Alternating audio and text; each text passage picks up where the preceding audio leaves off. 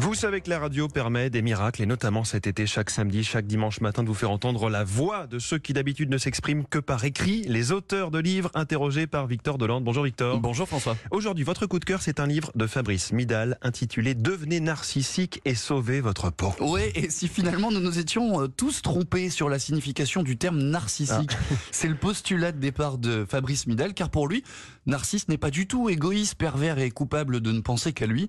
Bien au contraire, Narcisse apprend à se connaître, à se respecter et donc à se faire confiance. Dans cet ouvrage, Fabrice Midal déconstruit d'abord nos préjugés sur nous-mêmes.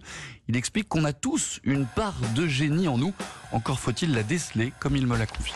On a tous quelque chose en nous de génial. On a tous en nous des dons, des forces, des atouts, mais on n'a pas appris à les respecter. On a l'impression que c'est mal, qu'il faut pas regarder nos qualités, qu'il faut toujours être critique avec soi, que c'est uniquement en se donnant des coups de pied au derrière qu'on va avancer, ce qui est absolument faux. Toutes les recherches en neurosciences en- le montrent. C'est exactement l'inverse. L'encouragement, la manière d'être en paix avec soi, au contraire, nous aide à nous dépasser, à œuvrer pour les autres. Donc à un immense malentendu.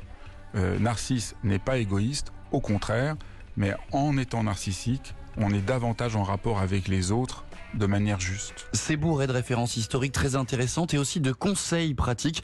Euh, Fabrice Midal nous livre quelques tuyaux bien concrets pour essayer de moins s'autoflageller. Et visiblement, Victor, Fabrice Midal se met lui-même en scène dans son livre pour mieux euh, servir son propos. en fait. Oui, parce que lui aussi a beaucoup souffert d'un manque de confiance en lui. Alors il nous raconte comment, à ses débuts en tant qu'enseignant, il avait toujours l'impression de ne pas assurer. Il décrit le moment aussi où il a décidé de parler de son homosexualité. À chaque fois, il met en exergue l'importance de s'aimer. On en revient au narcissisme, mais dans le bon sens du terme. Je pense qu'on vit souvent avec comme un sort de procureur intérieur qui est là en permanence pour euh, nous engueuler. Moi, je me souviens, euh, une fois, je m'étais trompé de station de métro et je m'entends dans ma tête me dire quel idiot tu es. Sans nous en rendre compte, nous nous maltraitons et nous sommes encouragés à nous maltraiter. Parce qu'au fond, le, message, c'est quoi qu'on fasse, on n'en ferait jamais assez. Il faudrait toujours en faire plus. Toujours en faire plus, ça nous met dans une sorte de pression qui nous étouffe. Donc c'est pas qu'il faut essayer d'être gentillet euh, avec soi. C'est apprendre à respecter ce que l'on éprouve et ce que l'on sent en arrêtant de se taper dessus. Dans ce texte relativement court, 140 pages, Fabrice Midal ne se place à aucun moment en moralisateur. Il nous aiguille simplement vers un jugement personnel positif. En nous connaissant mieux, on est plus à même d'écouter et de découvrir le monde qui nous entoure.